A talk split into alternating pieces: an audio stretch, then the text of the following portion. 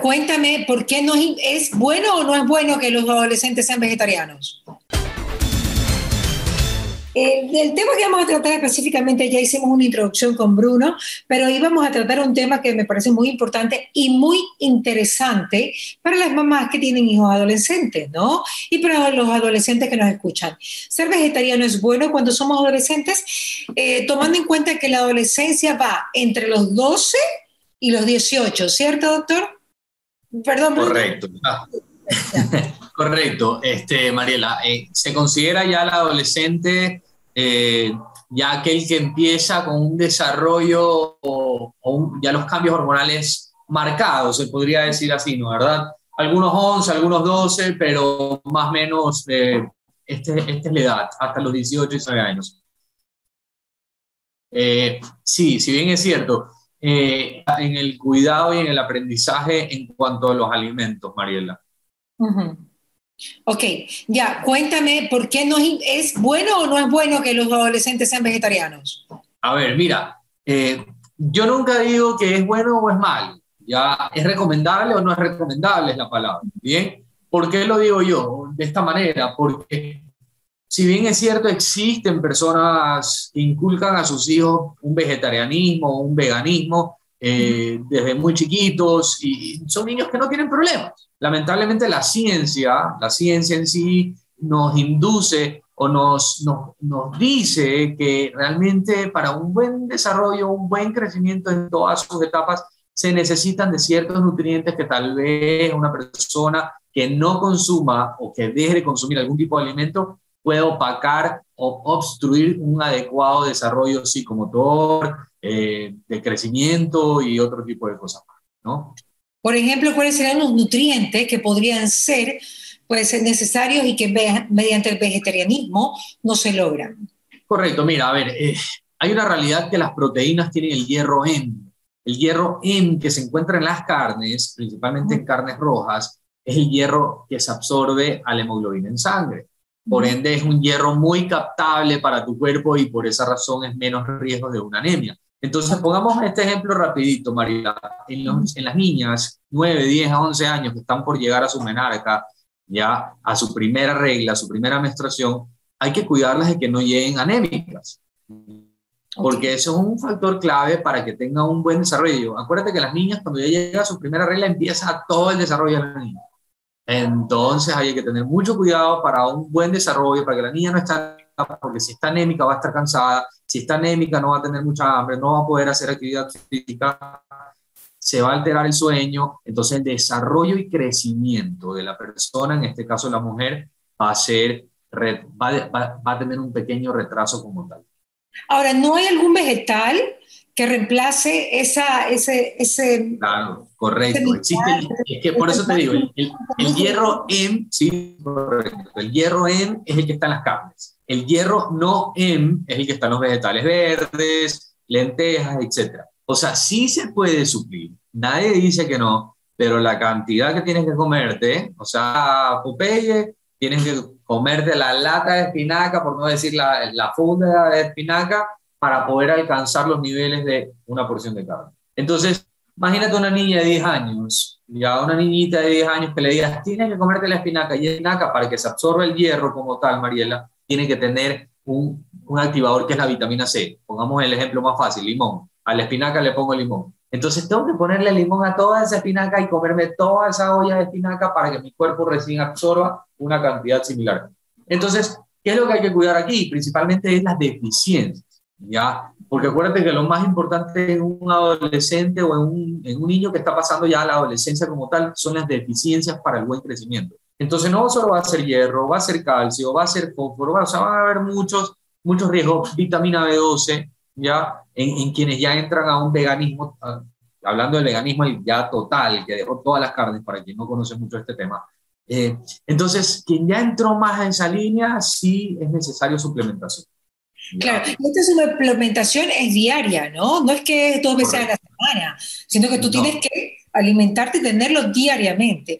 Ahora, dentro de nuestros cabales, hay niñas de 12 años que tienen la capacidad de discernir si son vegetarianas o no. O sea, tienen ese criterio ya formado como para decir, voy a dejar las carnes porque la verdad es que las carnes no, porque, los, porque las vacas son súper nocivas para el medio ambiente, por el gas metano, eh, porque ya sabes, los gases de las vacas y porque se comen el pasto y todos estos análisis que lo hace la famosa, ¿cómo se llama? Greta Grunberg, o no me acuerdo cómo se llama, pues todas las niñas pueden cuando tienen que preocuparse realmente de otras cosas, estar pensando en eso? Así es, mira, es un tema, es un tema súper debatible desde muchos puntos de vista, eh, psicosocial, no sé, personales, eh, sociales, ya, porque tienes mucho la media, tienes esa, ya niña de 10, 11, 12 años, y no hablar los que hoy va a tener en unos años 10, 11, 12, ¿Por qué, me, ¿Por qué hablo esto? Porque ya están en el iPad, ya están metidos en, el medio como tal digital y, y van encontrando... Hay, hay, hay, juegos de niños. A mí me he encontrado con mis hijos jugando con unas vainas ahí. ¿Qué están haciendo? Entonces, ¿qué pasa? Te van induciendo a una cultura que no necesariamente, no es mala, pero tampoco es completamente saludable. En fin, en cuanto a los adolescentes que tú dices, están en la capacidad, yo creo que sí, simplemente se dejan mal influenciar por un concepto que tal vez no es el adecuado. Porque me llegan muchas adolescentes ya por colegios, yo tengo muy sectorizados, grupos de colegios que les inducen a cierto, cierto tipo de dieta.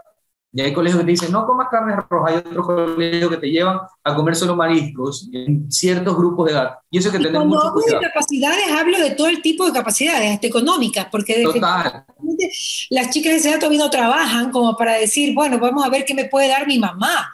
Porque, o sea... Es que estoy, estoy, en, el, entorno social, por eso te... Estoy en el entorno social, vamos a ver qué me puede... En el entorno social, la presión social. Exacto. Correcto. De, ahí cuando viene, de ahí cuando vienen los papás, que acompañan normalmente a estas chicas, ¿ya? Eh, ¿Qué es lo que yo les digo? A ver, papá, ¿quién le da la comida? ¿Ellas están comprándola? ¿Ellas están yendo al supermercado? ¿O ustedes las están comprando? ¿Ya? Porque yo me remonto a la época del abuelito. Ojo, alimentación, el momento de comer debe ser un entorno agradable, pero nosotros somos los que les decimos a nuestros hijos, a ver, hijito, hay arroz con pollo y te lo comes porque es lo que hay. No, es lo que hay, lo que te sirve en la mesa en ese momento luego de que llegue el colegio. Correcto. De ahí, de ahí que ese arroz con pollo, por poner el ejemplo, esté balanceado no, ya es otra cosa. Pero es lo que hay. No es que yo quiero comer solo el pescado, no, solo la ensalada. No, no, no, Tú te sientas a comer lo que hay en esta casa porque esto te hace bien. Ojo, explicándole y dándole un argumento del por qué. No es que estas son las reglas y así tiene que ser. Pero sí haciendo entender la, eh, ese, eh, que hay un ser, en este caso los padres, que son los que todavía tienen que ir educando. Ese es el rol de educar al niño. Ya no solo en, en, ser un buen estudiante, un buen, un, sino también en cuanto a la alimentación. Ya, porque es el entorno. Tú vas a contar algo que me pareció interesante, que venían de diferentes colegios los chicos y qué. Mira, hay colegios, hay colegios, no, no, no voy a decir nombres, ya hay colegios, eh, eh, por respeto a los colegios, pero hay, hay, colegios que me llegan, no es que, no es que te enseñen o hay una materia como tal, ojo, para que no se malinterprete, pero de verdad donde yo veo niñas que no quieren, que quieren, no quieren comer carnes rojas. Te comen pollo, pero no carnes rojas. Hay colegios donde solo quieren comer animales del mar, peces, camarones, atún. ¿ya? Hay colegios que te dicen, no, Bruno, yo también no me gusta. No, te lo prometo. Y yo al principio, yo decía, no, es una chica, son dos chicas, son tres chicas. Ya después empecé a atender por grupos de edad y me fui identificando segundo y tercer año de colegio, les está pasando lo mismo en diferentes tiempos de la vida, o sea, promociones diferentes. Entonces, muchas veces ah, tienen que hablar con la gente, el área de psicología, para ver qué está pasando. Ellos, en, quinto curso, que los llevan a que las niñas casi que estén haciéndose, eh, vomitemos, no necesariamente desarrollar una bulimia, porque se viene el viaje de, sexto año y sé qué, y tenemos que estar flacas. ¿Ya? Lo, lo he visto mucho, en colegios específicos. ¿Ya? Ah. Y no necesariamente como un trastorno de imagen corporal, sino voy a que bajar rápido, dale, vomitemos todas un mes. Así, literal, ¿no sabes lo que es? Y son tendencias que las grandes las dan a las niñas. Dios mío. Y eso es, una, es una cadena. Ok, ¿y esto es de, un de colegios de clase media, media alta, alta? Ah, ahí la voy a dejar odiando. No, es media, media alta. Media alta creo, creo yo que es un poco más difícil identificarlos. Ahora, eh, Sí, ya, está bien. Hay ciertas madres, hay ciertas madres que sí, no les dan, por ejemplo, azúcar a sus hijos. Creo que es totalmente positivo, porque ayer incluso hablaba con una odontóloga que decía que a los niños no se les puede introducir el azúcar sino hasta después de dos años, incluso por las caries, ¿no? Cuando ya tienen dos añitos, ¿no? Que es bueno que, que, se, que se dé esta práctica. Pero hay madres que no le dan de probar el dulce a los hijos, ¿no? Eh, eh, quiero introducirte la pregunta diciéndote que hay madres que sí están totalmente convencidas de su vegetarianismo, de su veganismo y de que el no dulce y tal. ¿Son muchas? O sea, las adolescentes tienen esta actitud que tú me cuentas porque lo ven en la media o porque sus padres ya están así y siguen lo que dicen sus papás. Eh, mira, a ver, sí hay padres, pero no es mucho, es más, es más lo, la, la media como tal que el mismo concepto de padre, porque el padre por más que sí, a ver, hay padres y padres, ¿no? pero el padre, el padre que no come azúcar no necesariamente le dice al niño no comas azúcar.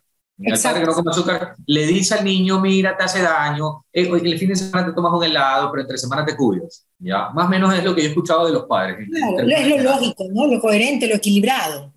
Total, yo, el otro día, yo el otro día escuchaba, estaba en la calle, ejemplo personal, y mi hija me dice, papi, que nosotros no comemos azúcar. Entonces yo, yo la veo, y una señora, una señora me quedan viendo así, una niña de seis años diciendo no comemos azúcar, está tan loca, pues, ¿no? Y a ese padre maligno que no la deja comer su dulce. De la familia Adams. Ah, literal. Entonces le dije, no, no es que no comemos, sí te comes, pero no siempre, porque no el cuerpo no lo tenemos que mal acostumbrar. O sea, volviendo al tema de la, de, de la infancia, salgamos a la adolescencia el, el, el, niño, si bien es cierto, no es antes de los dos, tres años, porque primero caries, segundo te acostumbras o mal acostumbras a que todo lo dulce es rico. Entonces, cuando te dan un plato que no es dulce, al dulce le encanta. Cuando no es dulce, solo quiere comer platos con ese tipo de sal. Le cambias a la sal, le das el cevichito, le das el camarón que tiene otra, otra viscosidad, no te lo quiere comer. Más que nada por eso, más que por las caries. Pero, Mariela, pero es importante, o lo que yo le, leía el otro día en un concepto, es que a cualquier edad vas a terminar comiéndote o el dulce o la sal. Y el riesgo en, que, en, en aquellos padres que no le dan azúcares es que cuando el niño lo pruebe sin estar los padres presentes, empieza a hacerlo a escondidas. Claro, como que fuera droga. Total, porque el, es que a mi hijo nunca le dieron una cola, está bien, no, no se la demos, eh, soy partidario de eso, pero donde ese niño, no la prueba contigo, mira, olvídate. Es que es casi como me invento. El padre toma una. Si el niño en su adolescencia, adultez, ya 15, 18 años, nunca se tomó una copa de vino con los padres, el niño va a salir y se va a pegar las borracheras del siglo. Y ahí es cuando vienen los, niños que pueden llegar a tener problemas en cuanto al, crecimiento en, en, las, no adicciones, sino en las decisiones, papá, me voy a tomar todos los días. En cambio, cuando ya uno va creando ese concepto saludable, dulce de vez en cuando, en la copita de vino de vez en cuando, comer grasas en la calle de vez en cuando, entonces el niño cuando ya salga y se encuentre contra todo el mundo, no va a tener ese tipo de problemas. El veganismo y el vegetarianismo son muy diferentes. Eh, los chicos y las chicas que lo practican, eh, ¿ven realmente la diferencia que hay entre estas dos tendencias? ¿En qué sentido? Eh, si el, el, uno que come, el otro que no come, el uno es natural, el otro no es tan natural, porque hay ovo o hay veganos, sí una cantidad Mira, que me confunde. Si, si, hablamos con un vegano, nos dice eso. No me gusta que vengan mis sobrinas vegetarianas, porque tengo que hacerles otro menú. O sea, qué, qué cosa más antipática esto de que, ay, no es que soy vegetariana, entonces, ¿qué? Nos fregamos. Me parece tan antipático, Dios mío. O sea, pero esto es una opinión personal. Pero Total. Dios mío, que la gente que la invitan es vegetariana, tiene que traer el lunch. Porque no puedes obligar que en una casa hagan dos menús en una reunión porque eres vegetariano. Y Correcto. qué feo que se siente comer solamente ensalada, porque parece que la comida estuviera mala. Correcto. Uno que es más bonito y que le gusta que la gente coma, entonces me parece terrible. Pero bueno, la diferencia de ellos, o sea, de, de toda claro. esta locura de... de Mira. de yo, no, opinión personal, ¿eh? opinión personal. Total, total, total. Este, mira, el, el, tema, hay muchas diferencias y voy a, voy a poner una puntual. El, el veganismo o, o, el vegetarianismo como tal no existen ramas, no es que soy el ovolacto, soy el vegetariano, no, realmente es o eres omnívoro o eres vegano. Ya, esa es la realidad. De ahí o que nosotros le ponemos todo. Eres vegano. Omnívoro, que comes todo. Perdón, eres, o eres carnívoro, claro, omnívoro, pues que comes todo, pues. Exacto. ¿Okay? Bien, y, y, o eres el vegano. ¿qué, ¿qué, es lo que pasa? Antes se decía que yo soy vegetariano, yo soy ovo yo soy ni sé cuánto, y sale la comunidad vegana y dice, eso no existe. O eres el que come carnes, diferente, no comes nada y solo comes lo natural. Del... entre ellos. Entonces, entre ellos también se van de ocho, sí. Pero lo que te quiero dar a manera de resumen, volviendo un tema a la, a la adolescencia como tal, es que hay dos diferencias, ¿ya?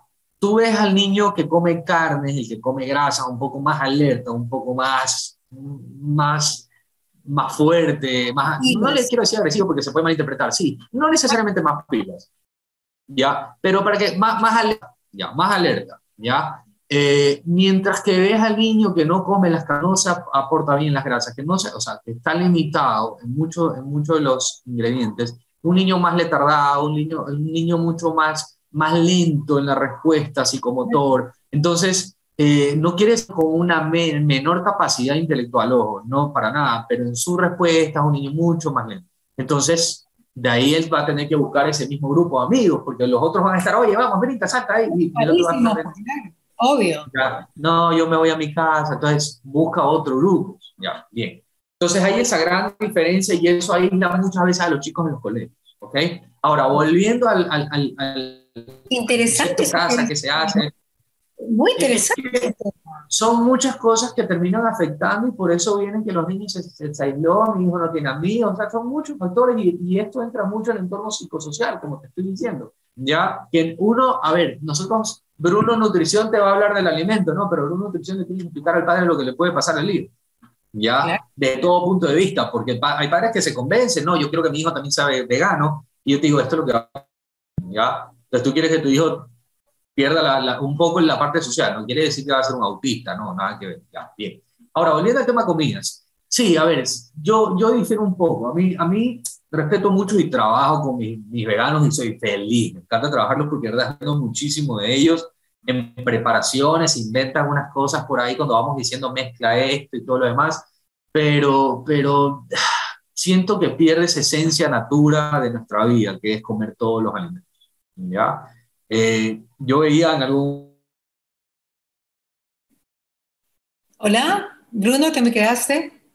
Hola, Bruno. Hola, Cuando recién crecía en el tema nutricional, era saludable. Sabes que me perdí la mitad de lo que dijiste porque sé que te quedaste estatua. ¿Qué, qué dijiste? Eh, en, en, el, a ver, te dije dos cosas. El, el tema de, de, que cuando una persona, ya, o sea, que yo difiero mucho en el tema de, de no comer las proteínas, porque se pierde esa esencia natura del ser humano. Ya, el, el ser humano tiene la esencia y la habilidad de comer todo.